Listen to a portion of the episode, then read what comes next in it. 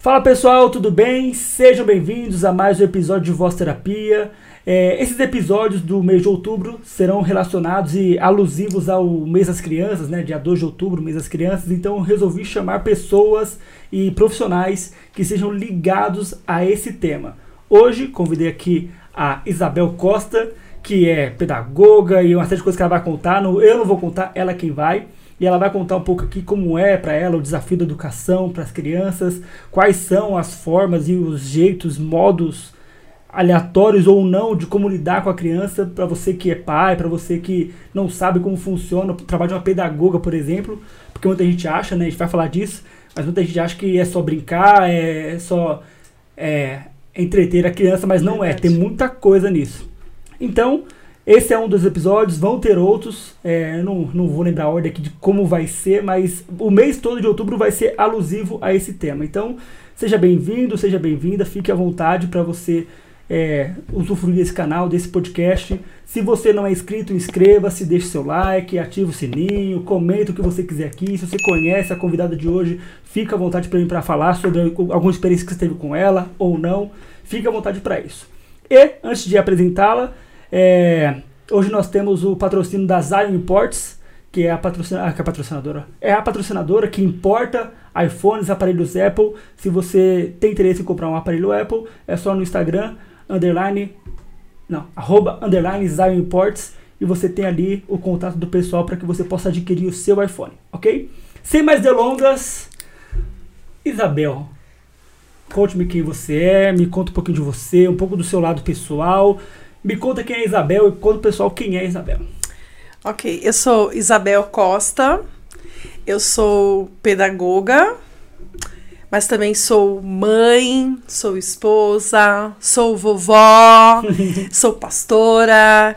Então, estou muito feliz por estar aqui, porque esse tema de hoje é um tema que tem muito a ver comigo, Sim. né? Pois atuo na área com crianças há muitos anos, muitos anos mesmo. Sim, bacana. Quando a senhora quiser falar pro pessoal, só vai pra essa câmera aqui, não precisa virar pra outra lá. Ah, tá. Pode olhar pra essa aqui tá. e vai embora. Essa tá? daqui tá bom. Eu nem sabia que tinha uma câmera ali. então, eu tô é vendo uma luz né? ali, né? É tão pequena, mas ela tá aqui, ó. Essa câmera. Tá, você quer que eu fale de novo? Não, não. Nem vai ter corte isso aqui, tá? Ah, tá. Tá, tá bom assim? Tá ótimo. Tá ótimo. Me conta um pouco de você na, no lado mais profissional, já que você contou um pouco do pessoal, me conta um pouco da sua trajetória, como foi que você decidiu ser pedagoga, é, quando isso aconteceu, como isso aconteceu, como é que foi você entender, poxa, hoje eu quero cursar pedagogia e fazer isso, uma da minha, fazer disso minha profissão e uma das formas de eu trabalhar. Me conta aí. Ok. Eu sempre gostei da área de educação. Uhum. É, trabalhei é, numa associação que nós mantivemos por, por vários anos, chamada Associação Novadão. E nesse projeto nós, que nós desenvolvíamos, nós trabalhávamos com reforço escolar, computação, aulas de inglês. Então, eu sempre tive assim, esse lado né, voltado para a educação. Para a educação uhum. né? Mas aos 37 anos, ah, já com os filhos criados aí, Sim. né? É, eu me deparei com um desafio, com a oportunidade de fazer uma faculdade, né? Então eu fui é, pelo sonho, pelo desejo de fazer algo mais pelas crianças. Então isso que me levou à faculdade, isso que me despertou. Minha filha já estava fazendo, minha filha é pedagoga, Clarissa, a pastora Clarissa é pedagoga, não sei falar pastora, né? É, minha filha é pedagoga e todo aquele momento dela na faculdade e eu como uma mãe presente, né, e, e como alguém que gosta da educação, ficava ali junto, curiando, a curiando e chegava e perguntava assim, que nota que nós tiramos no trabalho, né? Porque ajudava, ajudava em tudo, né? Então eu percebi que, que, que era, era o momento. Você. É, e eu fui. Mas é interessante, né? A senhora fala que é, quis fazer a faculdade com 37 anos. Muita gente acha tarde e acaba não fazendo, né? Sim. Acaba, ah, não vou fazer tal. Geralmente o pessoal sai do ensino médio, vai para a faculdade. É, foi um desafio para você sair, assim, do, da sua zona de conforto, de deixar o lado dona de casa, deixar o lado mãe, deixar tudo isso para seguir esse caminho com 37 anos. Não que fosse velho, mas para muitos, ah, não, vou não. Diz assim. Foi um desafio, porque você já está acostumado com uma rotina, você já está acostumado com um público, Uhum. né? Com um perfil de pessoas do seu convívio, né? Então, de repente, é, minha rotina mudou, passei a conviver com pessoas totalmente diferentes, com cabeças diferentes, com perspectivas diferentes. Mas isso é, trouxe para mim um, um ganho muito grande, um- uma maturidade muito grande, né? Sim. que com certeza eu vou é, tenho aproveitado né, no, no- no meu lado profissional, porque hoje eu sou concursada, professora, trabalho na área de educação infantil e serviu muito. Então foi difícil no começo tomar essa decisão. Eu sabia que a minha rotina ia mudar. Se doar pra essa rotina, né? Porque- Exato. Até porque eu tenho outros compromissos, Sim. né, que eu não pude deixar, mesmo fazendo uma faculdade Sim. Né? Exato, exatamente. muitos compromissos. É, então foi desafiador, porém eu aprendi muito. Eu aprendi principalmente que eu posso muito mais do que eu achava que eu podia. É uma coisa interessante, porque é, vou, vou levar para o contexto mais de mulher, mãe e dona de casa. Geralmente, é, não se tem essa, é, não tem essa noção, essa clareza do quanto que as mulheres podem fazer isso, né?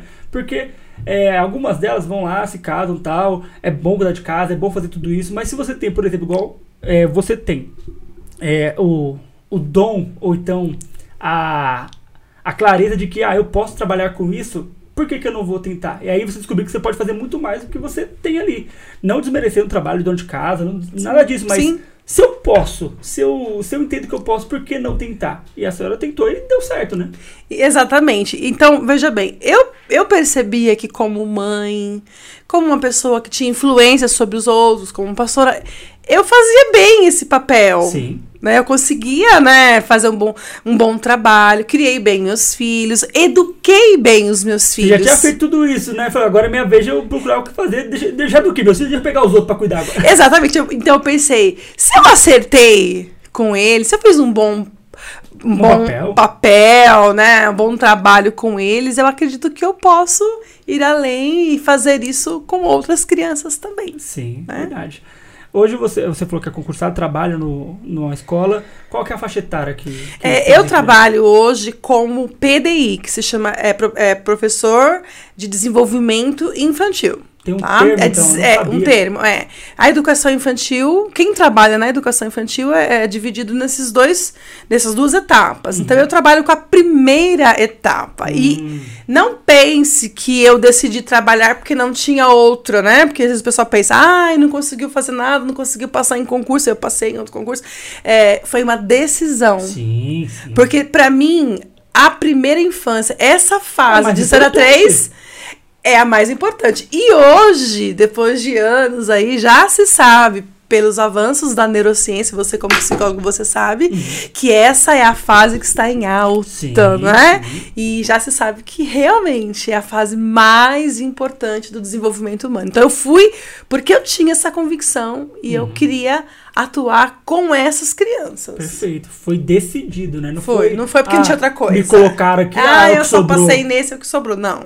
Eu quis. Sim, perfeito. Tinha capacidade para passar em outros concursos, mas eu quis esse. Uhum. É que as pessoas, é, elas, como eu falei no começo do, na apresentação, o pessoal desacredita, né, ou descredita o profissional que é pedagogo. Que, ah, se formou pedagogo, então é a tia do, da salinha, é a tia que brinca, chama até de tia, né, alguns. E não é necessariamente isso. Então, para aquelas pessoas que não entendem, é, eu queria que você explicasse mais o que é ser pedagogo, o que faz um pedagogo em sala de aula, porque tem a ideia, tem a concepção, eles têm né, a ideia de que, ah, é só preocupar meu filho, né? 0 a 3, ah, é, vou deixar meu filho na creche enquanto eu trabalho e tal. E não é bem assim, né? Tanto que é, é visto uma evolução, eu vejo, por exemplo, nós temos pessoas próximas que têm os filhos numa creche, numa, na primeira infância, por exemplo, que quando entra, entra de um jeito e já depois de meses já está de outro. Sim. Tamanha evolução na questão de socialização, por exemplo. Então, conta pra mim qual que é o papel da pedagoga, o pessoal parar e, de estereotipar o pedagogo como o tio do entretenimento, o tio que distrai meu filho enquanto eu trabalho.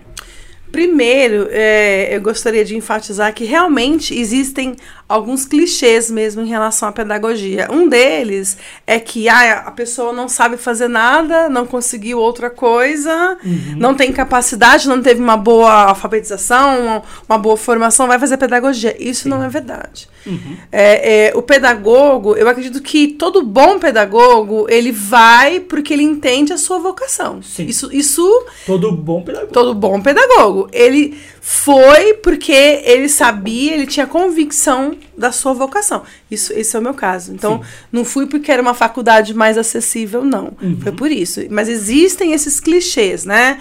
Que colocam a pedagogia é, é, em uma posição menos favorável, tá? Não, não, não, não, como falei, não, não acredita. Não acredita. Não valoriza esse papel, né? É. é acho que é cultural do nosso, nosso país o pessoal não valorizar.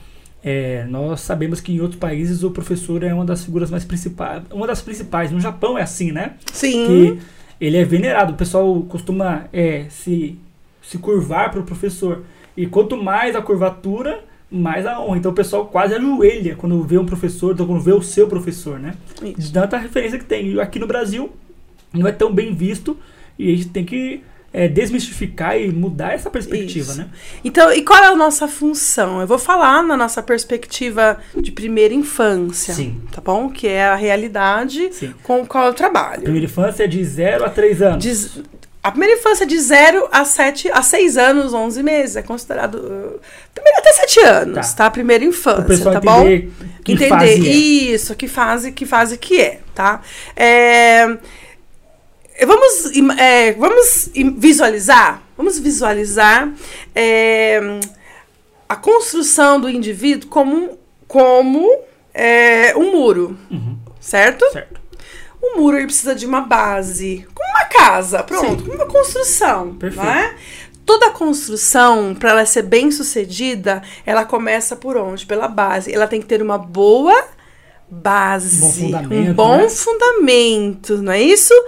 Um, é, um muro que não tem uma boa base, uma construção que não tem uma boa base, o que, que pode acontecer? Ele, ele, vai rachar, Isso, primeiro ele vai rachar. Exatamente. Depois ele vai entortar, depois ele vai cair.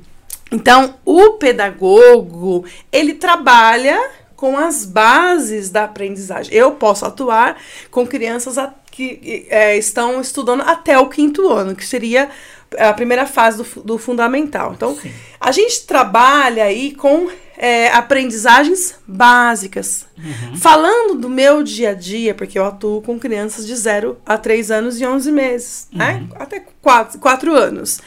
A gente trabalha com a com, a, com essa base que vai é, é, dar fundamento para que as outras aprendizagens aconteçam. Uhum. Né? E isso já é comprovado pelo, é, pela ciência, pela neurociência, que nos ajudou muito aí, tem ajudado muito o trabalho pedagógico, porque a neurociência veio para fundamentar Sim. teorias.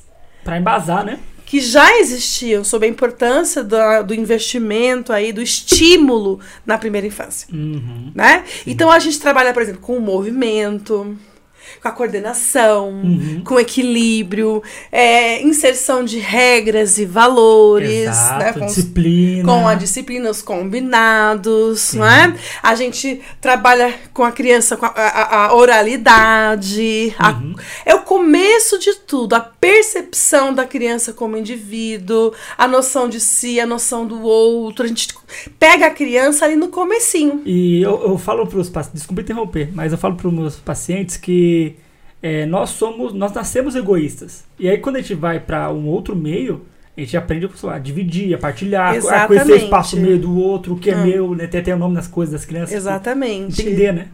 E aí, é, muitas vezes os pais não sabem, uhum. né? Por exemplo, que é, o momento da, de uma troca de fralda é um momento de desenvolvimento, é um momento pedagógico, porque ali você está trabalhando questões de segurança, de afetividade, uhum. a criança está tá ali abrindo mão de uma construção que é dela, porque o cocô Uhum. é a única coisa que ela faz sozinha, é uma construção individual. Exato. Então existe o aspecto emocional e já se sabe é, hoje em dia que a parte afetiva ela é extremamente necessária, essencial, uma parte afetiva construída aí de maneira forte, saudável, é extremamente importante para que as outras aprendizagens aconteçam também. A criança precisa ser trabalhada nas suas emoções, Sim. porque é, é por meio dos sentidos que as sinapses são criadas, né? Exatamente. Que o conhecimento vai sendo acomodado. Então a gente trabalha muito com toque, com afetividade, com cuidado, com afago, que, e cada momento é um momento afetivo. Quando a criança aprende que tem que respeitar o outro, que tem uma hora, é um momento para cada coisa, né? Quando ela assimila que ela tem um nome, quando ela se reconhece nas imagens, quando ela aprende a identificar o nome dela, isso é, uma, é é de uma riqueza muito grande. E prepara a criança para quê? Para que ela é, é, se sinta é, alguém neste mundo, mas também desperta o interesse para as próximas aprendizagens. Sim. Né? Então eu, eu já sei ler o meu nome, eu já sei me identificar, eu sei quem eu sou. Né? E, então é muito importante. Sim. E é nítido, né? é, a diferença. Por isso que eu falo que a primeira educação em uma instituição, por exemplo, é importante. Porque é nítida a diferença que você vê de uma criança que não teve, que teve que ficar em casa, para uma criança que está na escola. Hum. Eu percebo, para mim, é nítido a, a diferença do desenvolvimento que ela tem. Sim. Como você falou, da questão da coordenação motora, entender quem ela é, entender que o, o, outro- o amiguinho tem espaço dela. Ela vai assimilando isso e ela evolui muito rápido. Sim.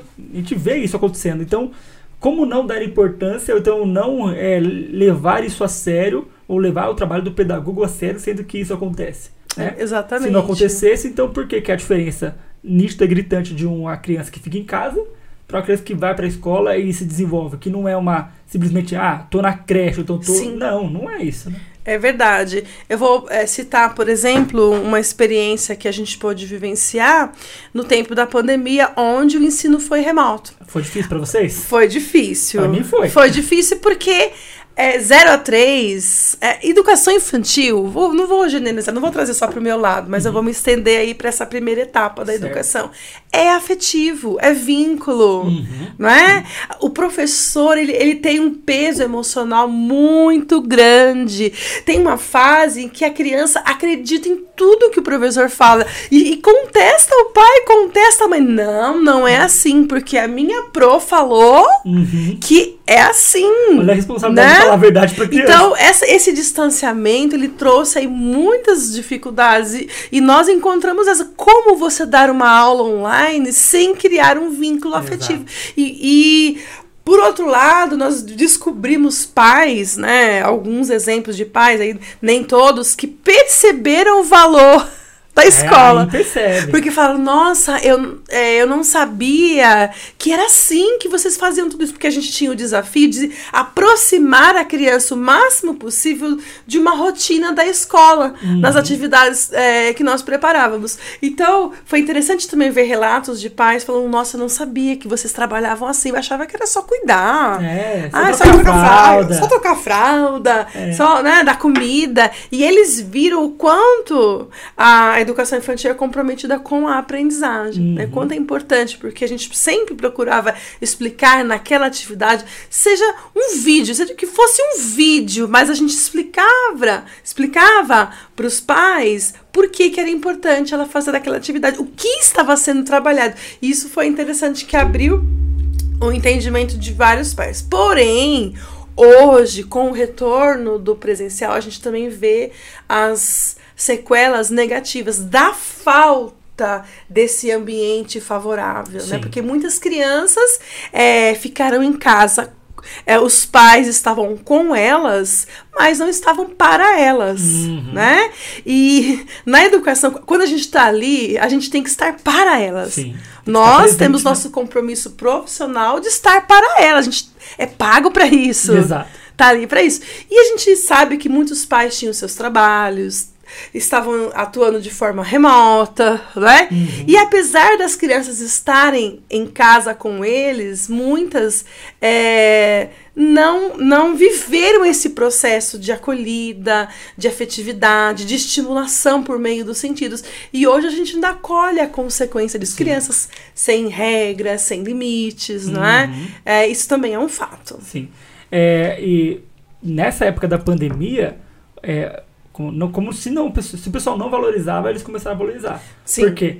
É, é esse achar de, ah, só tá entretendo meu filho. Não, olha só, ele tá fazendo isso aqui, ó. Você passava as atividades, ó, é tudo isso aqui, viu? Ó, Exatamente. O paizinho, é isso aqui, ó. Pra você, essa semana é isso aqui. Como é que foi? Tá, tá rolando? Tá acontecendo? Exatamente. E aí eles viram, poxa, acho que esse, essa pandemia foi boa para o pessoal parar para pensar sobre saúde mental, sobre educação dos Sim. filhos, né? Como isso aconteceu. Porque eles viram que não é só uma, uma, troca, um- uma troca de fralda ou uma. Vou, meu filho vai comer alguma coisa e a professora vai dar. Não, tem toda uma questão, né? E eles entenderam. Aí posso falar uma coisa? Fala. Eu sou uma professora, as minhas companheiras acham graça, porque eu sou uma professora que ama trocar fralda, gente. É?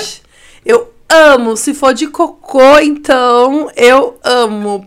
Por quê? Porque pra mim aquele é um momento tão afetivo, de entrega, de confiança. Porque a, a criança tá ali e ela depende da gente. E é um momento que a gente pode estimular, um momento que a gente conversa, um momento que a gente ensina. E eu trato esse momento com muita seriedade. Estimulação, é, estimula a oralidade, a falar as palavras, a, a reconhecer os seus familiares. Eu trabalho muito nesse momento. Não que eu não trabalhe nos outros também. Sim. Mas eu gosto, porque eu sei que o valor emocional de uma criança, ao se deixar, ao se permitir ser tocada, é Uhum. algo muito sério, muito forte, tem que ser tratado com respeito. E como eu entendo isso, pra mim é um momento muito especial, né? Que bacana, que bacana, porque talvez seja o momento que os professores mais fogem, né? Tipo, ah, Fogem. não, não quero isso, não. É verdade, eu quis Não só eles, isso. os pais, até os pais Eu fogem. né? quis trocar fralda. Olha, talvez, é, talvez seja a primeira pessoa aqui que fala assim, eu gosto de trocar fralda de cocô ainda. E agradeço o presente que elas estão me entregando. É porque é exatamente isso. Poucas pessoas sabem. Mas a criança, quando ela faz cocô, ela, como a senhora falou agora há pouco, elas fabricaram aquilo, elas fizeram aquilo. Então é tipo assim, olha, é o meu presente, né? Exatamente. Por isso que tem criança que tem dificuldade de incoprese, porque é visto como sujo. Ah, não, credo, não, isso aqui. Mas espera, o que, que ela tá querendo trazer com aquilo, né? Com aquele cocô? Não é só um cocô, né? É, é isso aí, exatamente. Tá vendo como existe uma ligação entre a psicologia Já e a tive, pedagogia? paciente, já tive paciente com incoprese e foi um desafio pra mim, por isso que eu sei um pouquinho de cocô. Exatamente. Então, a gente atua pra minimizar Eu nunca, esses problemas. eu nunca pensei que eu ia ter um brinquedo de privada no, no meu consultório. Eu tinha um monte de brinquedo para as crianças, mas nunca pensei que ia ter uma privada. Eu, eu tive que comprar aquelas amoeba e tal. Sim. e fazer ela entender porque ela foi estigmatizada, a criança, tipo, isso aqui é sujo, meu Deus do céu, tal. E aí ela ficava aprendendo, porque ah, é sujo, então eu não vou soltar. Era incoprese que ela tinha, ela não soltava, tinha ressecamento, às vezes tinha que fazer lavagem.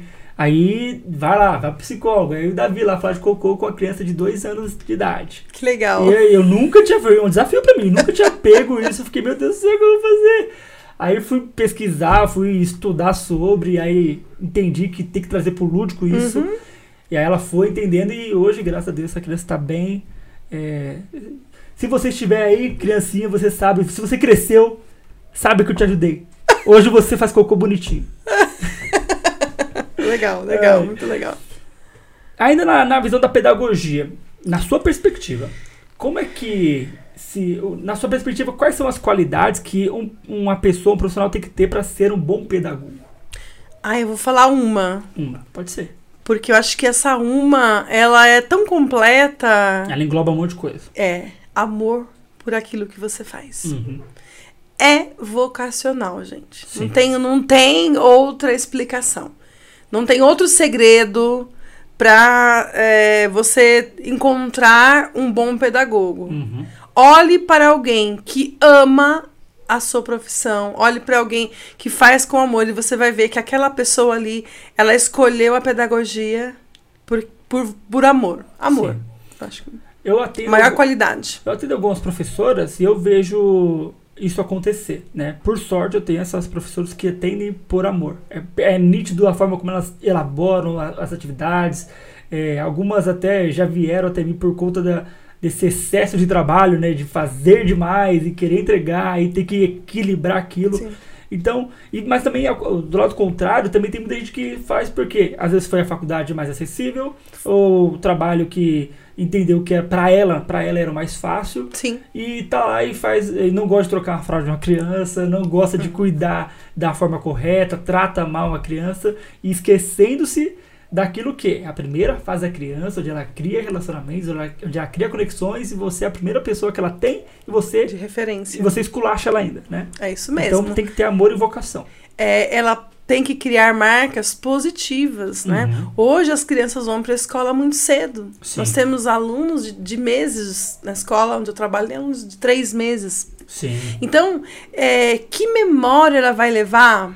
Ela vai carregar a respeito da escola, do ambiente escolar, se logo bem pequena ela já for traumatizada. Ela Uhum. receber uma referência negativa, por quê? Porque não houve uma boa adaptação, porque não encontrou acolhimento, não encontrou um, um ambiente afetivo, não teve essas memórias afetivas. né? Ela pode ter problemas com a escola durante toda a vida, Uhum. não é? É verdade. Então- Aí ela vai criar repulsa pra escola. Exatamente. Por isso a importância de pedagogos que realmente se- sejam vocacionados para isso. Uhum. Porque o amor, quando você faz por amor, não tô dizendo que você não faz pelo dinheiro. A gente trabalha quer receber, Eu né? falei disso com o paciente hoje. Eu falei, olha, Lógico, eu não é só amor. psicólogo, eu, eu gosto do que eu faço, mas eu também gosto de receber o Lógico.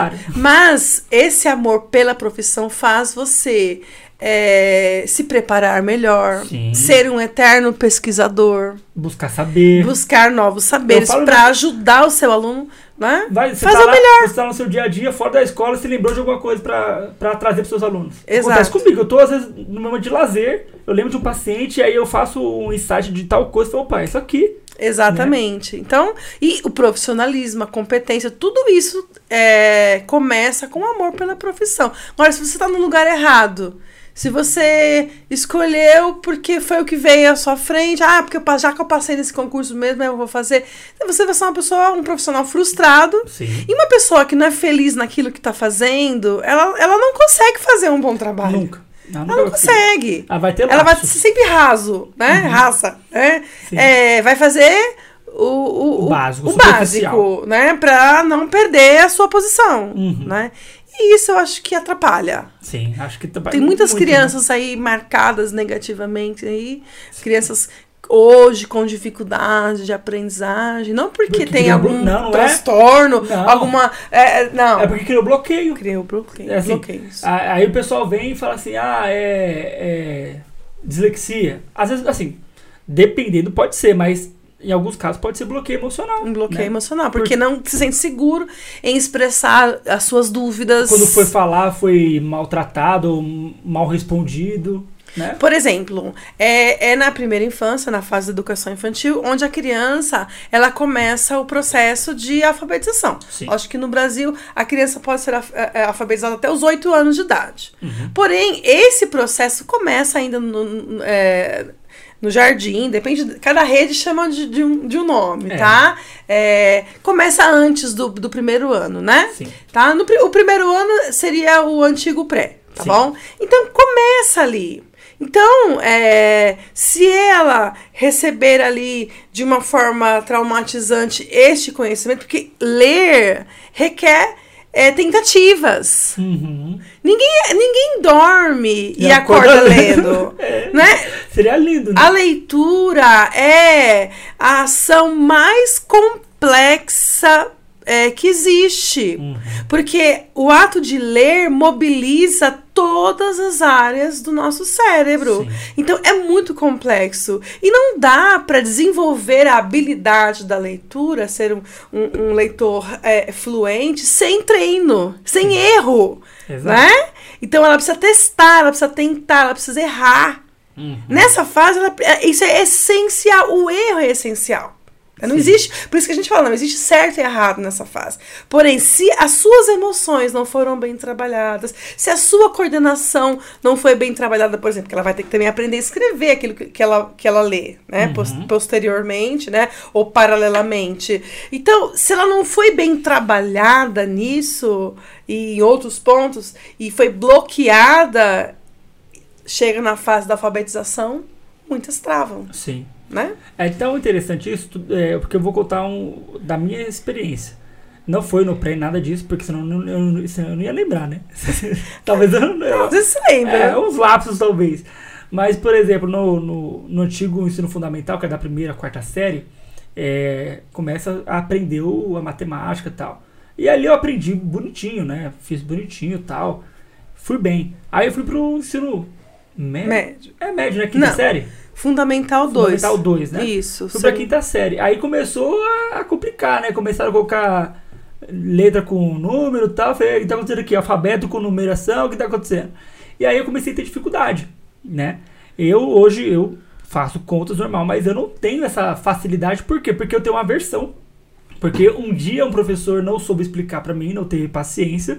Não julgo ele, porque escola pública, 40 alunos numa sala só, ele tendo que fazer a mesma coisa pra todo mundo, isso atrapalhou. Por exemplo, se eu puder recorrer à calculadora, eu recorro à calculadora facilmente, né? Se eu puder fazer isso. Por exemplo, o Daniel, seu filho. Ele é muito bom em matemática. Ele deve ter tido uma experiência maravilhosa com matemática, né? Eu não. Eu faço as contas, tenho contas de cabeça. As mais complexas eu recorro à calculadora ou faço alguma coisa do tipo. O Daniel faz porcentagem na cabeça, né? Eu converso com ele, ele vai, o porcentagem lá e fala.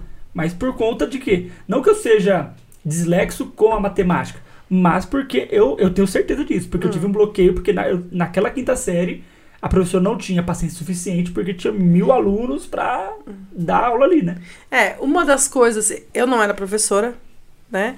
Mas eu sempre estava acompanhando os meus filhos, sempre procurava ajudar. A importância do pai com o filho. É, com o filho. E eu sempre tentava tornar a aprendizagem deles é, divertida, porque né, tanto é que os meus filhos são divertidos. Vocês conhecem, vocês sabem, né? Uns Então, mais, outros menos, né? Vamos, com, vamos convir aqui, né? Uns mais, outros menos.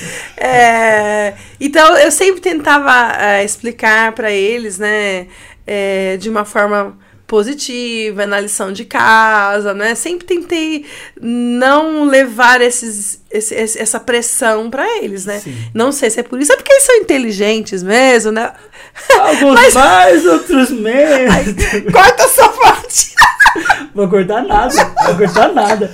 Não, mas assim, eu brinquei muito com eles. Sim, sim. Por exemplo, as pessoas. Do lúdico. É, as pessoas às vezes não sabem a importância do lúdico, né? É. a- Eu até falo. E a- Desculpa interromper, mas é uma coisa que eu. Nossa, eu tô interrompendo toda hora, né?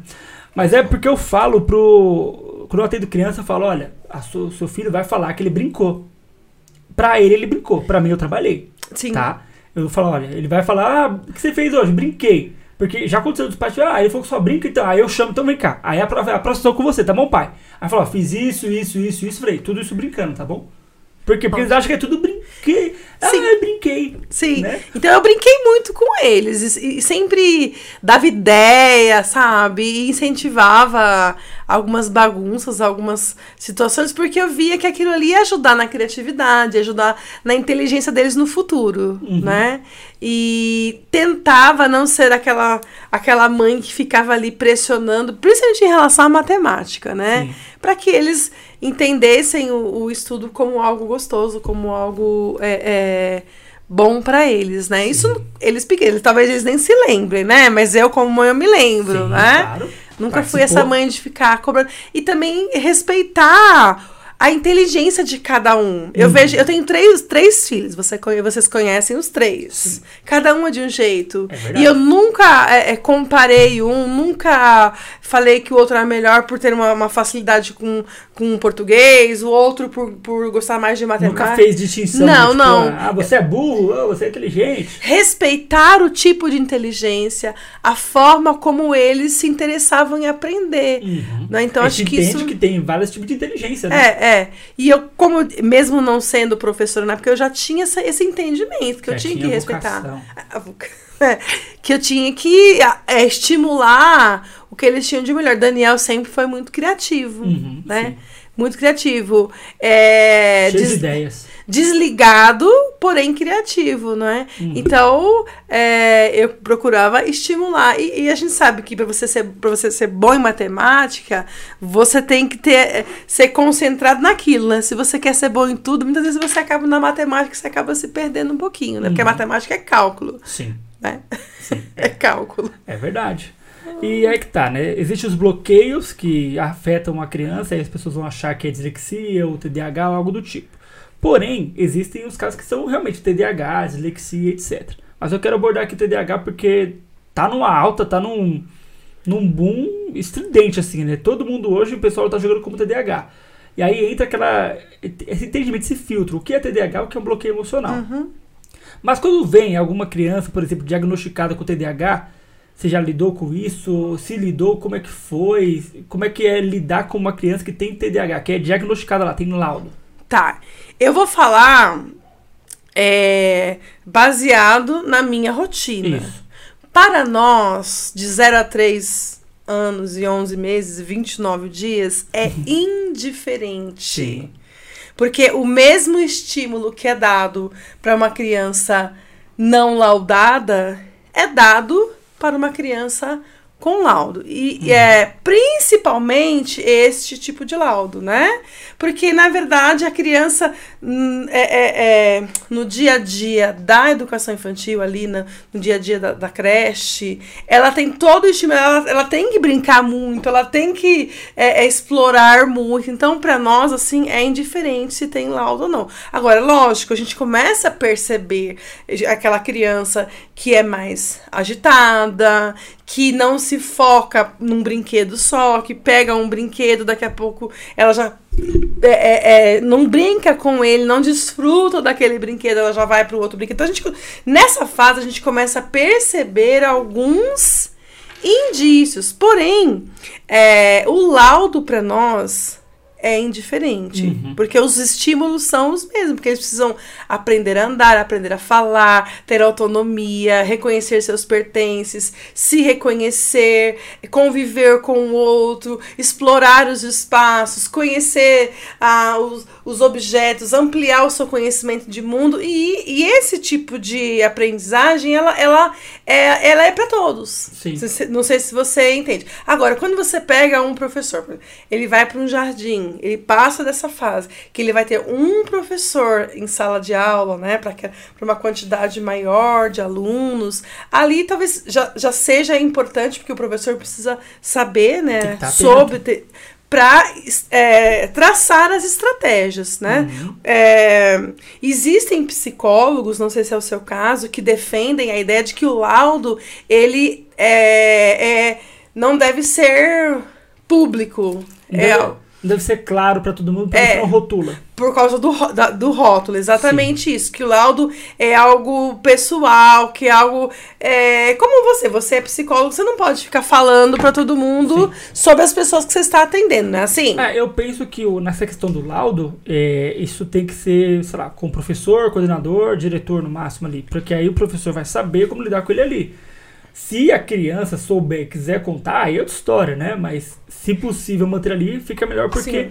não cria um estigma, né? Sobre Isso. aquela eu, eu acredito que é, conforme a criança vai crescendo, é importante que o professor saiba, sim, uhum. seja um laudo de TDAH, como você falou. Por quê? Porque nós, enquanto pedagogas, nós trabalhamos com o pedagógico, com, com o desenvolvimento cognitivo, certo? Com a aprendizagem. A pedagogia sim. me leva a, a dar uma ênfase é, na parte cognitiva, no desenvolvimento integral do aluno, porém chega uma, uma faixa etária que a gente sabe que que você vai focar ali no cognitivo, na aprendizagem. Uhum. Nosso foco é a aprendizagem, Sim. certo? Então, para que a aprendizagem aconteça, nós temos que buscar formas, porque cada criança é um ser diferente, cada um tem um tipo de inteligência, cada um tem uma história, cada um tem uma dificuldade, e nem sempre é, aquele laudo é, é um laudo preciso. Hoje em dia a gente também convive aí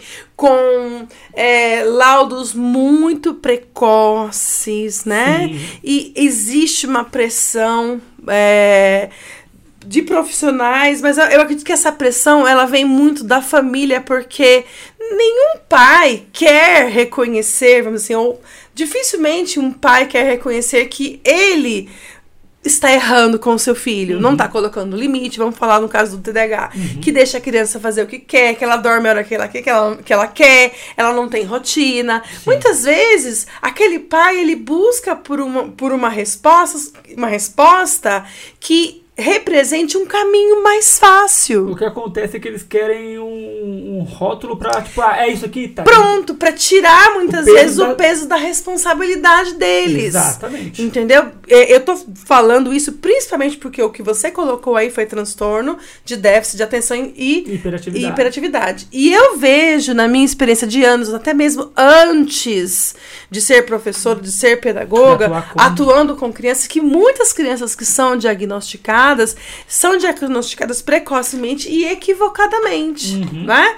É, porque existe um, um, um- é, são, é um conjunto de sintomas. Sim. Por exemplo, uma criança com déficit de atenção e hiperatividade, ela tem dificuldade para dormir. Uhum. Ela dorme quatro horas por noite e, e pronto, por exemplo. Aí você pega uma criança que o pai fala que tem déficit de atenção e hiperatividade, que dorme a noite inteira, que chora de manhã Uhum. porque não quer ir pra escola. Sim. Né?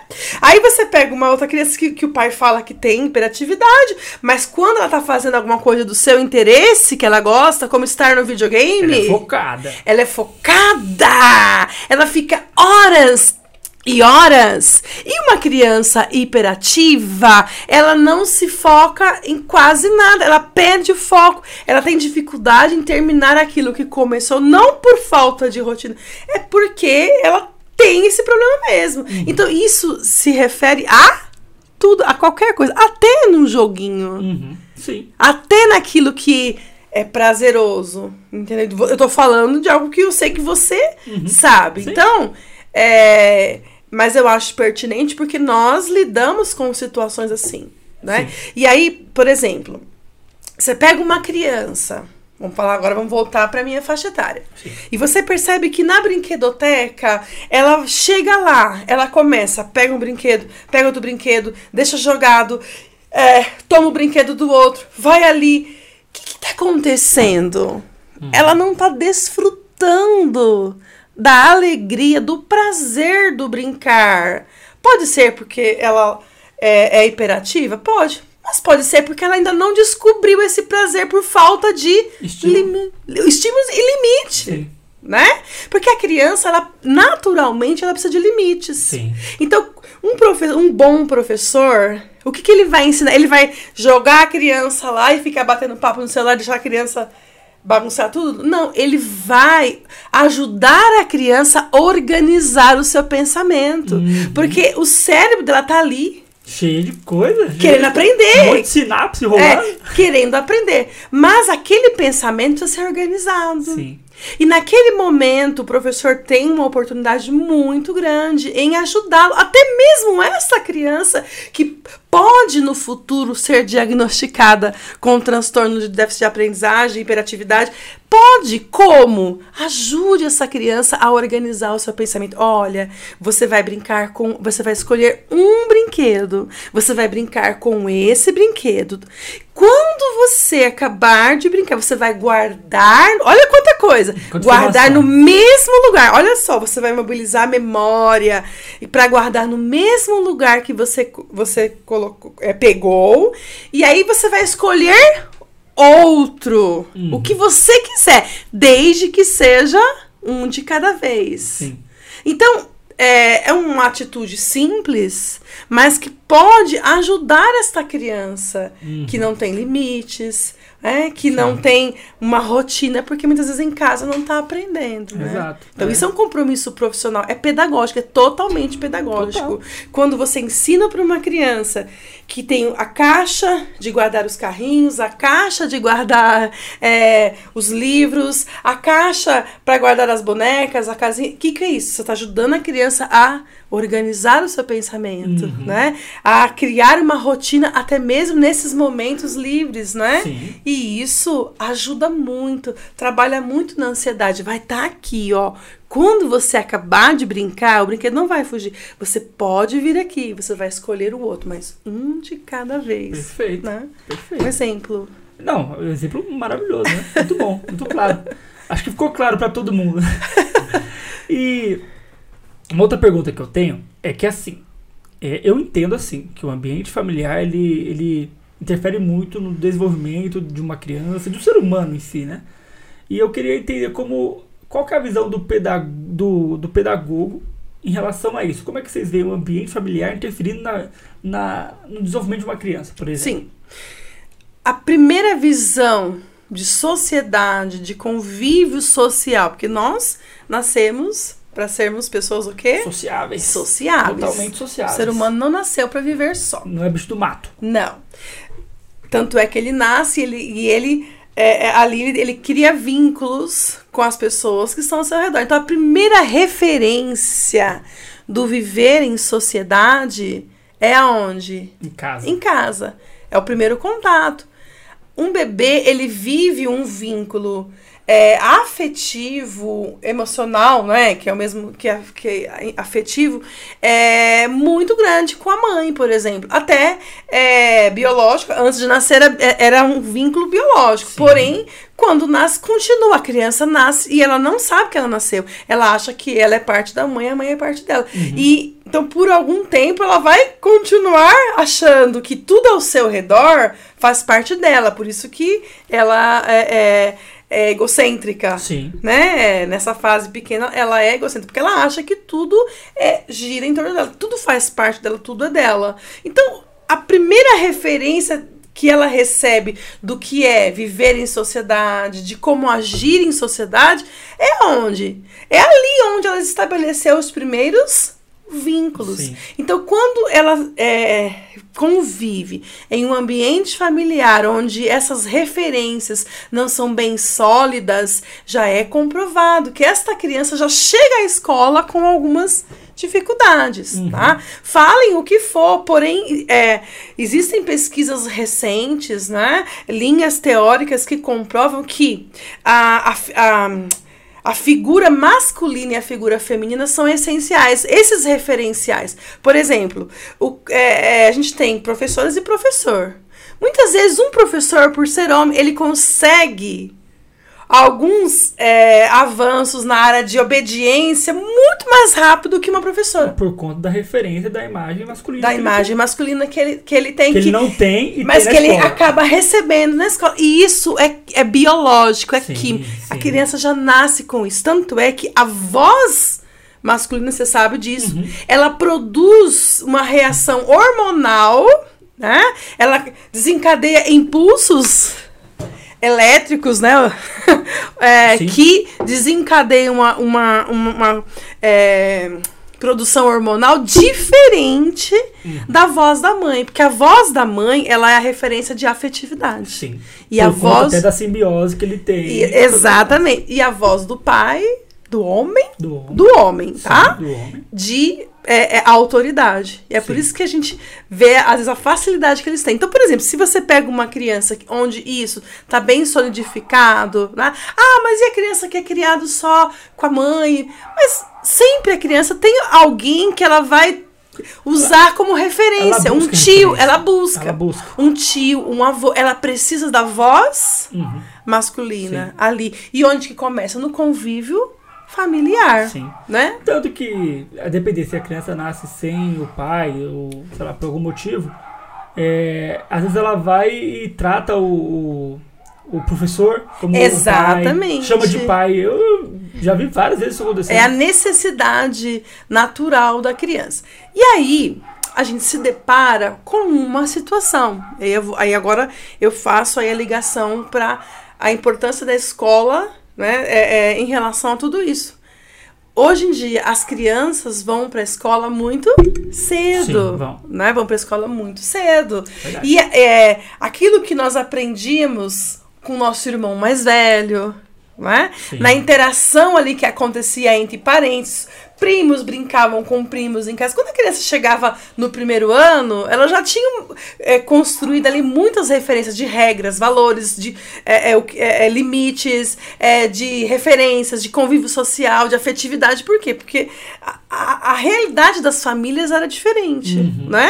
Eram Sim. famílias maiores, você brincava na rua, você tinha contato com criança maior, você aprendia com o maior, Sim. você convivia com mais crianças. Hoje não, quem é o pai, né, é responsável que vai deixar uma criança brincar na rua, na realidade que a gente tem hoje em dia. Hoje em então, dia... hoje, a escola, ela tem assumido muito esse papel social uhum. que a gente colocou aí dessa importância da família para como a primeira referência. Em muitos casos, essa primeira referência positiva que vai ser base ali na emoção da criança é recebida na em qual escola. ambiente? Na escola. Sim.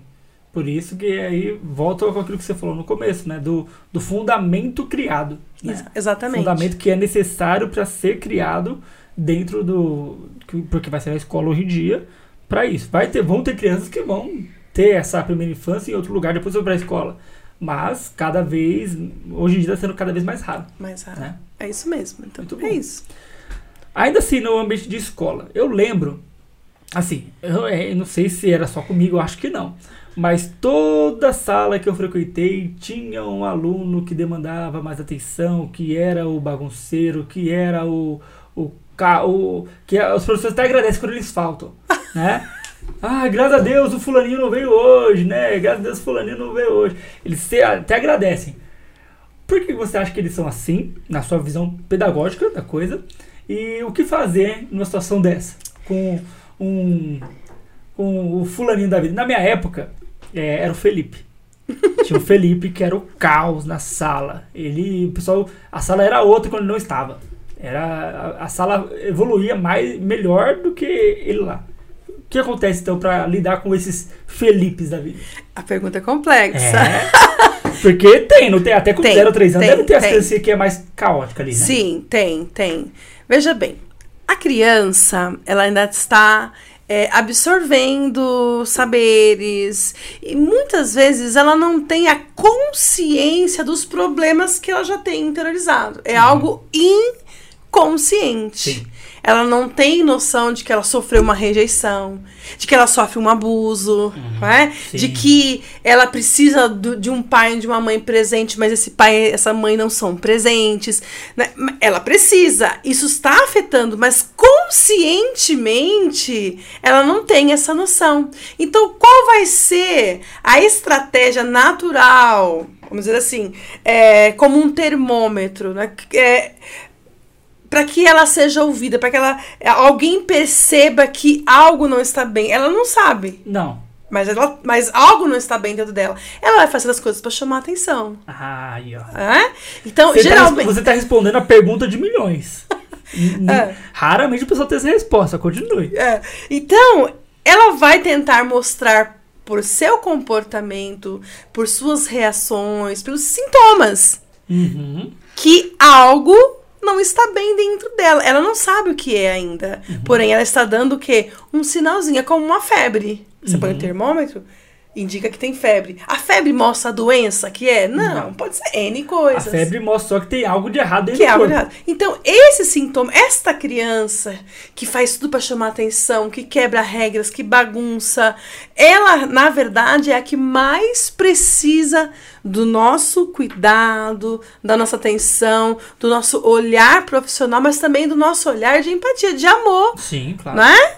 Porque o natural é que a gente faça o mesmo que ela que, é, é, que todos fazem. Talvez uhum. aquilo que ela encontrou lá no, no ambiente na sua casa, ela vai encontrar na escola aquele professor que vai rotulá-la, uhum. né? E que bem a gente vai estar tá fazendo para essa criança. Ela tem que chegar na escola, ela tem que enxergar um professor que sabe o que se passa por detrás daquela agressividade Sim. e sabe é, criar estratégias, intervenções para que aquilo é, é, passe, para que ela supere aquilo, para que ela entenda que ela é importante. Ela vai ter que chegar no momento, e se a gente for com jeitinho, é, ela vai perceber isso, que ela é importante, que ela é amada, que ela é especial, que ela não precisa bater, que ela não precisa uhum. morder, que ela não precisa é, chamar atenção, porque ela tem tem é, qualidades e que ela é querida, que ela é aceita, que ela é acolhida. Sim. E a gente, como professor, tem que trabalhar para que ela perceba isso. Uhum. Porque ela só está dando um recado, ela não sabe.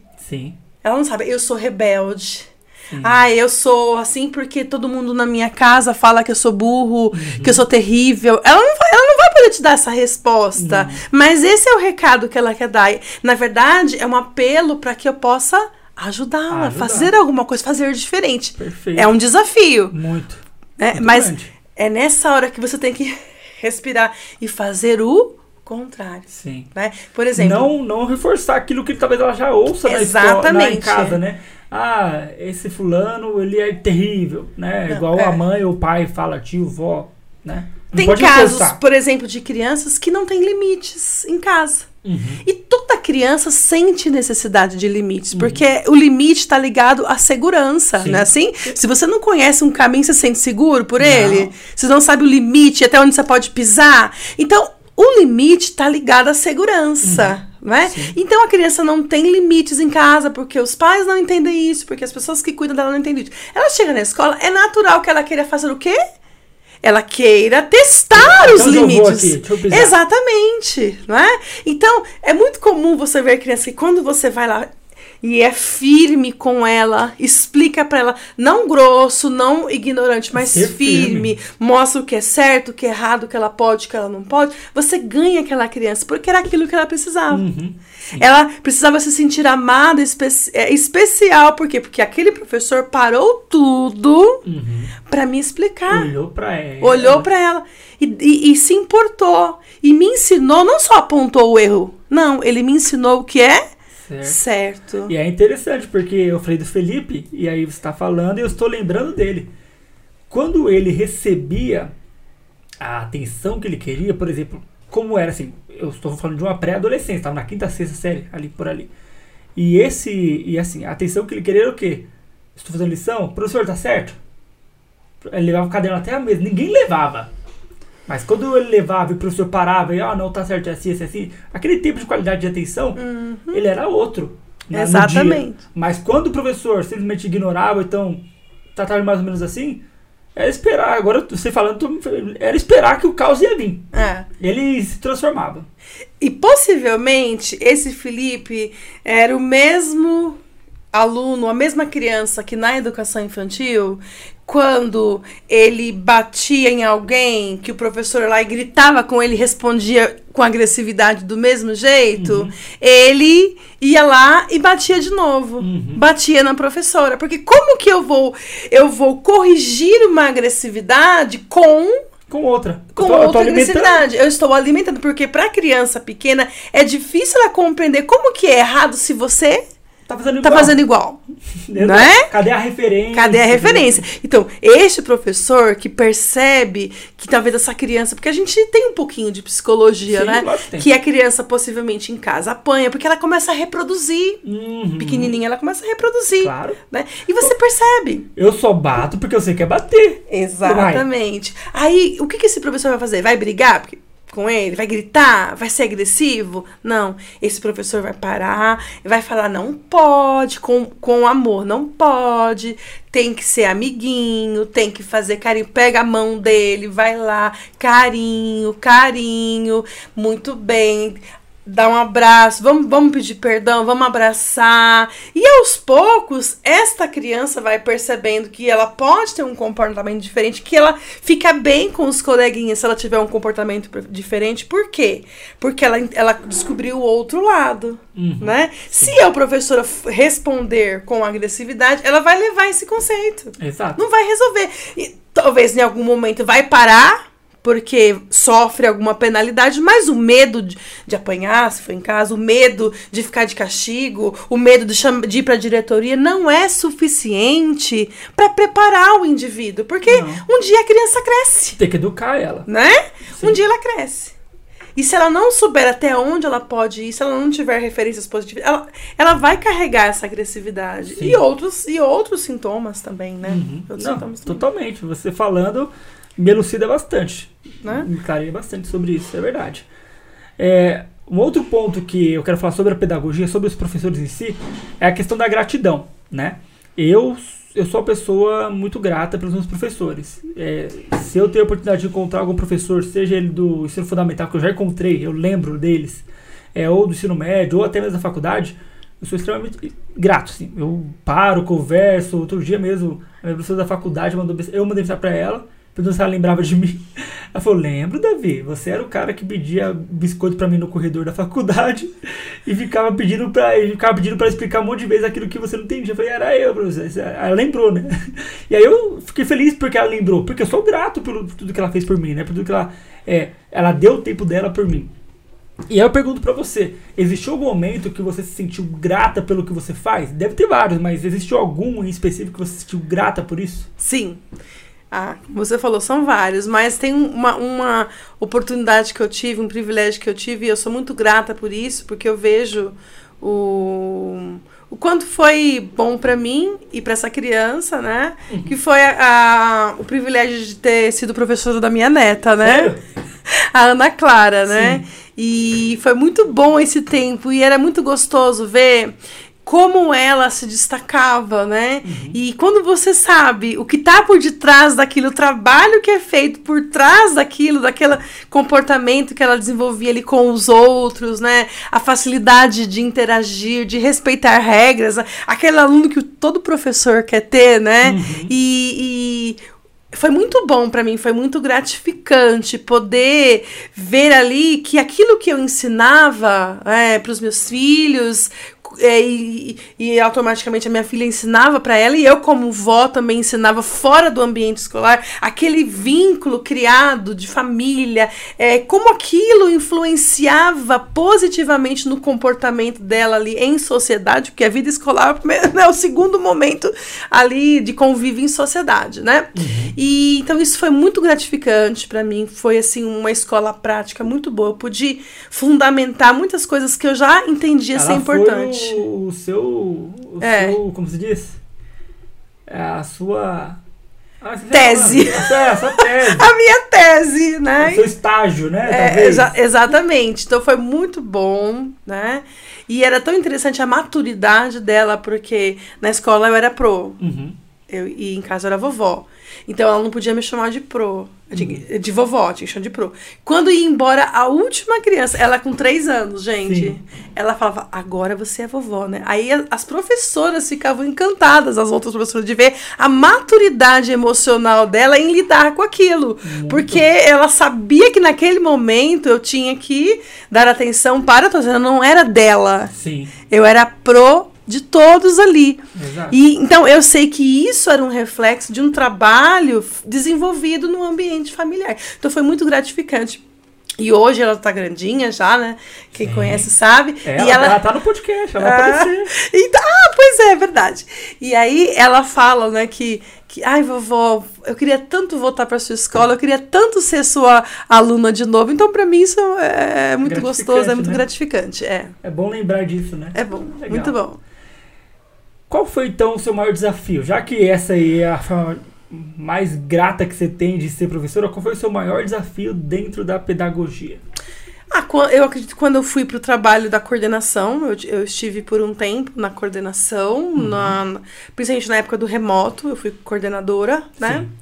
E peguei, é, entrei é, numa escola muito grande, tá? com mais de 300 alunos, com 70 professores, porque é, escola é, educação infantil, na, mais precisamente de 0 a 3, tem bastante, né? As PDIs. São duas, né? São várias, depende da sala, são três, quatro, dois, depende da idade, né? Porque são, é, uma, existe uma quantidade de criança é, desculpa, de professor por criança. Uhum. Então, por exemplo. É na, proporcional. É, na minha sala é, são três, tem salas que é dois, dependendo da quantidade e da idade. Se tem tantos, é tantos. Isso.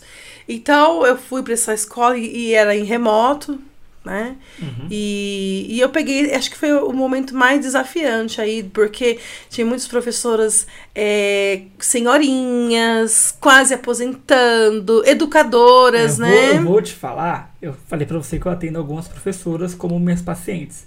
E é uma das reclamações mais comuns delas falar, reclamar desses professores mais arcaicos, mais dinossauro. Nós chamamos, carinhosamente, na sessão, nós chamamos de dinossauro, os professores de dinossauro, que não querem mudar de jeito nenhum. É, difícil. Né? Porém. Você como coordenadora lidar. Ah, então, olha só. Porém, por que, que foi desafiante? Porque ali eu vi que eu tinha que acolher aquelas mulheres, porque não era fácil você não saber o que é um computador, não saber de não ter visto, mas de não ter, não ter a prática. Não né? ter a prática, né? Hoje a criança já nasce e daqui a pouco já tá no computador. Já tem Mas conta no TikTok. Já tem essa assim. referência, né? Deus me. É, é verdade.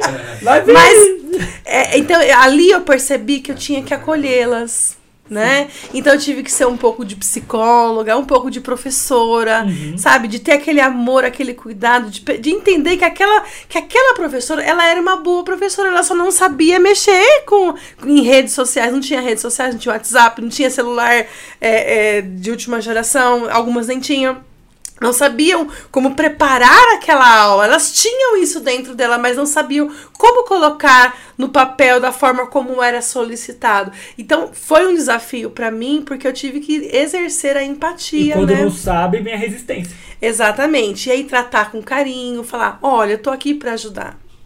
Vamos, vamos fazer, vamos aprender, né? Quantas vezes eu, eu fazia uma reunião assim por, por é, é, vídeo, né? Que já era um desafio, né? Sim. Abre o vídeo, abre, abre o microfone, ah, fecha o microfone. Isso.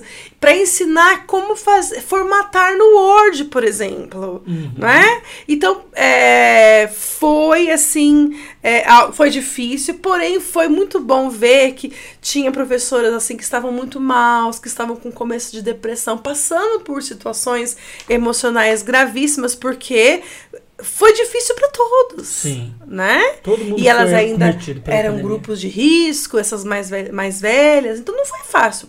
E poder ajudar nesse, nesse momento, para mim foi muito gratificante. Então, uhum. Então foi foi desafiador, mas no final foi, foi é, trouxe assim muito aprendizado para mim também no lidar com o outro. Sim. Eu acho que o trabalho na coordenação nesse contexto, começando nesse contexto, me amadureceu muito nesse ponto. E é mais gestão de pessoas, né? De pessoas. Você acaba não fazendo tanto trabalho de pedagoga, mas gerindo mais, gerindo. né? É, é, e aí exatamente. tem cada um sua particularidade, e aí você tem que lidar com todas elas, várias personalidades é. ao mesmo tempo. Exatamente.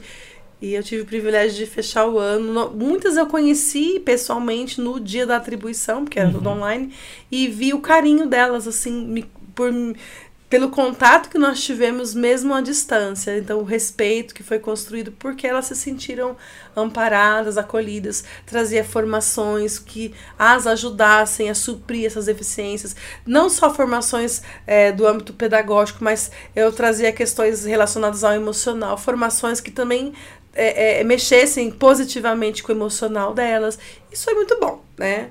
Então, para mim, até o ano passado, eu mudei de escola, mas continuou no remoto e continuei desenvolvendo esse trabalho, né? E foi muito bom foi muito produtivo. Muito bem. Mas foi o maior desafio. Foi, né? Começar a coordenação em época de pandemia. Ah, sem poder ter o tato, né? Exatamente. É, é Isso mesmo. Gerir pessoas sem poder ter elas por perto, sem saber se, poder sentir. Nem ter referência delas, né? No, no, no pessoal ali. Deve ter sido Mas consegui, Consegui, deu certo, né? Deu. Funcionou. Deu.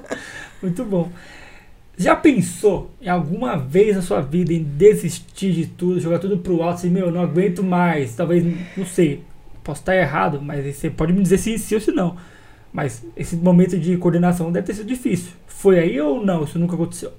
Não, na verdade, eu decidi voltar para a sala. Uhum. Fiquei um tempo, fiquei o ano passado ainda no presencial. Nesse ano eu decidi voltar. Sim. Mas não foi porque, ai, me desisti, cansei. cansei. Não. Tava fazendo um bom trabalho, até hoje as minhas colegas falam, gostam muito de mim. Estava fazendo um bom trabalho. Porém, é, a minha rotina, né? Como eu peguei num remoto. Quando voltou o presencial, é, eu percebi que eu não daria conta do, dos meus compromissos. Sim. Então, voltei para a sala de aula para que eu voltasse a fazer coisas que é, fora do ambiente escolar que para mim era importante, porque o, a coordenação é ela te toma todo o tempo, pelo menos na rede que eu trabalho, né? Uhum. Toma todo o tempo. Mas não foi desistência, uhum. foi entender que meu papel ali já tinha terminado, né? Não era o seu, não era o, já tinha dado tempo, né? Isso. São ciclos. Foi, foi um ciclo. E decidi voltar. Mas nunca pensei em desistir. O que eu penso é, é ir para novos rumos, né? Para Uhum. novos horizontes. Porque quando eu fui para a faculdade, o meu sonho sempre foi ter uma escola. Sim. Falava para todo mundo na escola, na faculdade, porque eu sou assim. Uhum. Eu, eu falo assim que uma maneira de você fortalecer o sonho é você contando, é você falando, é você é, colocando na mente, no coração dos- das pessoas aquele sonho que você tem. Então eu falava muito da escola e esse foi um do- o motivo que me levou. né? Surgiu a oportunidade, passei em concurso, entendi que deveria ir para o ensino público para ganhar experiência, mas eu tenho vontade, né? É um, um objetivo de, de ter a minha escola, né? Sim. De construir a escola, ter a escola e fazer as coisas do meu jeito, né? Sim. Você gosta de fazer as coisas do seu jeito? Gosto! Gosta? Ah, gosto, gosto. E gosto de ter pessoas ao meu redor que pensem como eu. Não é? Ai, é verdade, é verdade. Muito É bom. bem assim. E desde quando você tem esse sonho de ter uma escola? A vida Ai, toda? Quando eu- foi que olha- isso aí brotou no seu coração? Não, há muitos anos. Eu não achava que eu iria fazer uma faculdade, mas eu sempre quis ter uma escola. Eu achava que minha, minha filha, meus filhos, as pessoas que eu convivo, as pessoas da igreja, iam ser professores e até a escola. Uhum. Né? Não, no começo, eu não achava que eu estaria diretamente envolvida. Ligada a isso. né? envolvida. Né? Eu seria aquela que ia buscar mantenedores, queria buscar os meios, os caminhos, né? Sim. Mas sempre tive, há muitos anos. Uhum, Muitos anos. Então, é, já que isso existe há muitos anos, me explica por que você entendeu que quer ter essa escola e quer continuar atuando como com a educação infantil. O que te move para isso? Eu acredito que a gente trabalhar com a base, a gente é, ganha tempo, né? Uhum. A gente tem que trabalhar com a formação, né? As pessoas falam tanto em melhorar a qualidade de vida das pessoas, falam tanto de mundo melhor, né? Eu acho que a gente pode investir para que tenham pessoas melhores. E a, e a educação correta, é, os princípios ensinados desde a primeira infância são essenciais para que a pessoa cresça e possa é, os- é, é, corresponder a isso, Não né? entorte, né? Não A base, entorte. A base, se a base está forte. Ela vai continuar reta. É, então é, é o desejo mesmo de contribuir para que a gente te- é, tenha pessoas melhores neste mundo que vão fazer a diferença, Uhum. né? Sim, isso é verdade. É isso. Você falou muito aqui sobre pedagogia, psicologia, etc. Você tá nítido para nós que nossa conversa que tem vínculo. Mas qual é o vínculo mais forte que você vê entre a psicologia e a pedagogia hoje? Olha, o pedagogo ele tem um pouquinho de tudo, tanto é que a gente aprende um pouco sobre as psicologias aí, as teorias ligadas ao desenvolvimento Sim. da infância. Uhum. Então a gente sabe, é, é treinado. Piaget, né? O Piaget, Piaget, Vallon, é, é, tá ali, né? é, Você tem esse tá livro? Ali, ah, né? Tá até aqui. Então tá assim, né? Então todo mundo sabe um pouquinho. Tem Ah, não, aqui, ah, não tem. tem. A gente, hoje em dia Aqui, tem o digital, né? Esse livrinho aí, ó. Ó, aqui, é, ó. É o da pedagogia. Esse aí é da pedagogia. Tanto é que eu usei pra fazer o, a- o meu TCC. Você esse livro, não foi? Acho que eu te prestei esse livro. Você me. Acho que foi te fazer meu, meu, meu, meu TCC. Sim. Então veja bem. É, qual é a diferença? A gente não tem que diagnosticar. Uhum. O, o psicólogo, a psicologia, ela prepara o profissional para que ele é, descubra, não é? Sim. Qual é o problema que a criança tem. Sim. Não é isso? Sim, tanto que quando vem uma criança, né, no consultório e tem um problema comportamental, seja ele na escola, onde for, às vezes, não é sempre, mas às vezes o, o- eu posso pedir licença para a escola, olha, posso Solicitar. ir aí ver como é que é o negócio? Então, professor, você pode fazer um relatório para mim do, do que acontece com essa criança? Porque É, eu só vejo uma vez na semana. Vários relatórios, é isso mesmo, é bem assim. Então, existe uma ligação, sim, Uhum. entre a psicologia e a pedagogia. Porém, qual é o nosso foco? O nosso foco é o é- é desenvolvimento cognitivo, emocional, afetivo. O nosso foco é a aprendizagem. Então, o professor, ele tem que saber pelo menos um pouco, ele tem que ter essa sensibilidade. É, ah, para diagnosticar, é para dizer que é autista, diz- dizer que é isso. Não, para nós Esse não é o nosso foco. A gente é muito orientado. Jamais um professor tem que chegar para um pai e falar, não é da nossa alçada. Uhum. Ai, pai, eu acho que seu filho tem. Tô achando que Tô achando. Não, jamais. Isso é antiético. Sim, é. A gente sai do, do, da nossa fala. alçada. Mas nós temos que procurar formas para que ele aprenda. Sim. Então, perceber alguns sintomas vão nos ajudar o quê? A fazer as intervenções, uhum. as readequações, a, a, buscar como um professor pesquisador, que nós temos que ser, porque o bom professor, ele é ele vai atrás, formas para que esta criança aprenda. Porque você, como psicólogo, sabe, as crianças podem ter o mesmo transtorno, mas nunca uma é igual à outra. Nunca. Então, é a criança que vai dizer o que ela precisa. Uhum. É a criança que vai dizer como ela aprende. Sim. Então, para nós, o foco é é, saber entender o comportamento dela e dentro disso buscar formas inovadoras para que ela possa aprender. Isso é verdade. Na sua opinião, por que a presença paterna é importante para o desenvolvimento de uma criança hoje em dia? Porque, como eu disse, a existe uma importância, uma relevância diferente da, é, ligada a figura masculina e a figura feminina no desenvolvimento uhum. emocional, cognitivo, porque as, como eu falei, o emocional está sempre ligado ao cognitivo, principalmente na primeira infância, Sim. né? Afinal de contas, a criança não nasceu só de mãe, né? Exato. Sempre tem uh, um pai ausente ou não sempre tem um, uma referência é, é, é, masculina. Então, geralmente, quando um pai, ele é um pai que está é, ligado ali, atento é, com o desenvolvimento da criança, com a vida escolar da criança, a gente, como professor, percebe que aquela criança é uma criança mais resolvida, é uma criança mais segura, é uma criança que, que desenvolve mais as inteligências, porque ela pode até ser superdotada, você sabe disso, né? Sim. Se ela não tiver os estímulos, o ambiente propício, ela não vai se desenvolver. Sim. Né?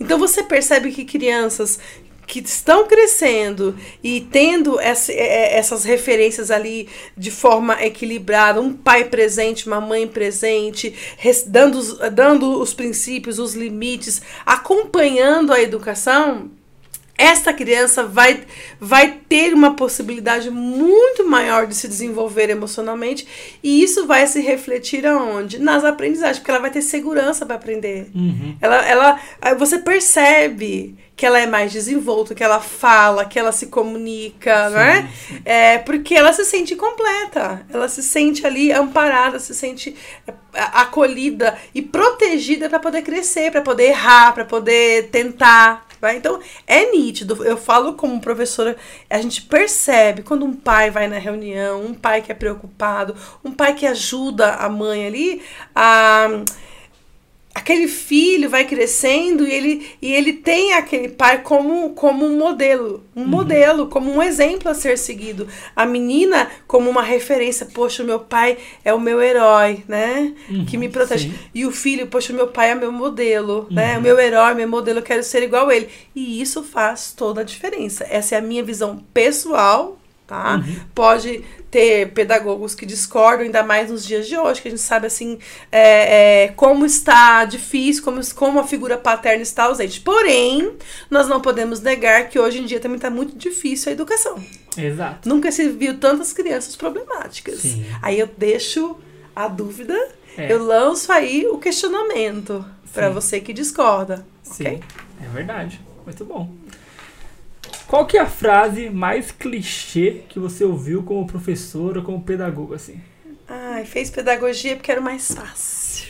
Isso te incomoda, né? Me incomoda. Você ouve muito, pelo jeito, porque é. se incomoda bastante, tipo assim, ah, o que, que, que pega pra você nisso aí? Não, porque as pessoas costumam dizer que, assim, ah, eu não tive um bom. A pessoa. Não, eu não tive, não. A pessoa não teve uma boa formação, não teve um bom fundamental, não teve um bom ensino médio, vai fazer pedagogia porque é mais fácil. Uhum. Porque é, na maioria das faculdades não precisa nem fazer um, um vestibular. Sim. Né? E isso, para mim, me incomoda, realmente, porque, como eu te falei no começo, é vocacional. E é, e é muito difícil ser eu acho pedagogo. Que incomoda, acho que incomoda mais porque você entende que é vocacional para você. É. Outras pessoas talvez não se incomodem tanto, até incomoda, mas não incomoda tanto porque realmente tem uma verdade, entre aspas, porque a pessoa realmente escolheu mais fácil. É. Mas quando entra, quando esse, esse comentário vem para uma pessoa que tem o entendimento do que é a pedagogia para ela, do que é aquilo para ela, ela se incomoda. É. Né?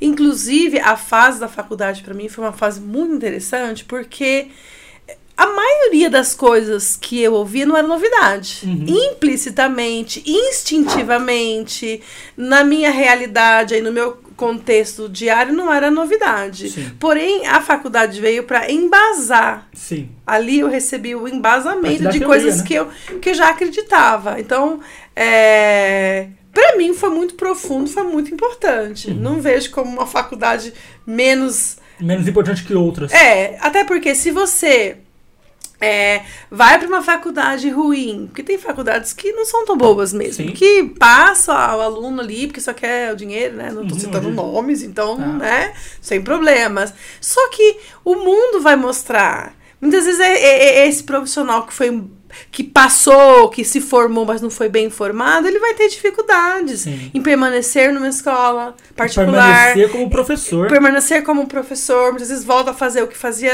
antes, em passar num concurso, Uhum. né? Então, a, a resposta vai vir lá fora, Sim. né? Porque por mais que as pessoas falam que ai, a faculdade forma pensadores, tem muita gente que, que sai de lá tão medíocre quanto entrou. Exatamente. Existem professores que têm muita capacidade, que fizeram uma ótima faculdade, tiveram uma boa formação ali, fizeram. E são péssimos professores. Por quê? Porque não, não, não, não são comprometidos, porque não tem uma mentalidade, vamos dizer assim, alinhada à, à necessidade da educação. Então, Sim. eu- então não fale que pedagogia. Não falem isso É. para a Isabel Costa. Não falem Assim como ela. tem péssimos médicos, Sim, exato. péssimos psicólogos. Exato, e né? não sou eu. Pronto. Não sou Não eu, é? Então pronto. Então, pra mim vai ser clichê se eu ouvir Isso. isso, que é uma frase que a gente E escuta, talvez o sapato disso, voe. né? E Talvez o sapato voe na pessoa, É, né? Sim. A gente tá chegando no fim já do nosso podcast. Eu tô muito feliz porque nossa conversa foi muito boa. E eu costumo sempre pedir pro convidado trazer algum tipo de indicação de algo, né? É, pode ser, às vezes, uma rede social, pode ser um filme, um livro, uma série, algo que te tocou, que você acha interessante, que você poderia passar para as pessoas também. Ai, eu quero é, citar uma indicação de um filme que é muito legal, que, Uhum. que trata ah, de uma criança com necessidades especiais que só conseguiu aprender quando encontrou um professor que, que tinha esse olhar Uhum. que nós falamos aqui o tempo todo, que é como estrela na Terra, toda criança é especial. Tá? Um filme. Como estrela na Terra. Toda criança é especial. Sim, eu vou colocar. Gente, eu vou colocar na descrição do vídeo, tá? Tá? E canais são vários canais. Eu, eu, eu gosto. Tem um canal seu, não tem não? Tem meu canal, Manual do. Pai Cristão. Isso. É um canal novo que eu, tô- inaugurei é, por esses dias, né? Uhum. num- alguns meses aí, né? E esse canal, ele tá trazendo aí é, orientações, dicas, são vídeos curtos, não nada comprido, para que você, pai, separe um momentinho ali e aprenda de maneira prática e assertiva o que fazer com seu filho em algumas situações, geralmente situações negativas, tá, gente? Então, é que Manual do Pai né? Cristão, tá? Mas se você quiser a indicação de é, é, é, pedagógicos, né, canais pedagógicos, a gente tem, eu, eu gosto do Instituto Casa Grande, que traz muitas lives de formação, né? Uhum. Até porque eu trabalho na educação infantil, eles têm bastante coisa inte- interessante, né? A Instituto Ayrton Senna, é, Congresso Brincar, são vários, são muitos. Bacana. Tá bom? Eu vou lembrar de colocar todos eles na descrição do vídeo para o pessoal Ok. procurar. Tá bom, Certo? certo. Mais uma vez, muito obrigado pela sua presença, pelo seu tempo. Sabe-se que hoje o tempo é, é, é dinheiro, né? Tempo é corrido, então agradeço pelo seu tempo, pela sua disponibilidade. É, você que assistiu esse podcast, ouviu esse podcast, não deixe de curtir, de compartilhar para as pessoas que você entende que precisam ouvir disso. E entenda que educação é muito importante no dia de hoje e sempre vai ser, certo? Quer se despedir? Para essa câmera aqui? Quero. Eu quero agradecer a vocês por esse tempo que a gente teve junto aí, foi um prazer, né? E eu espero que você tenha é, gostado, tenha recebido aí informações que acrescentem aí, né? Porque é, independente da sua profissão, conhecimento é bom, né? Não sei é, se você que está assistindo aí ou assistiu a um professor, um psicólogo ou algum curioso, né? Sim. Então, espero que tenha acrescentado, que tenha que você tenha gostado, tá bom? Muito bom. Muito obrigada. Então é isso, pessoal. Muito obrigado pela audiência, por terem ouvido, por terem gostado desse conteúdo. E nos vemos no próximo episódio de Voz Terapia. Abraço!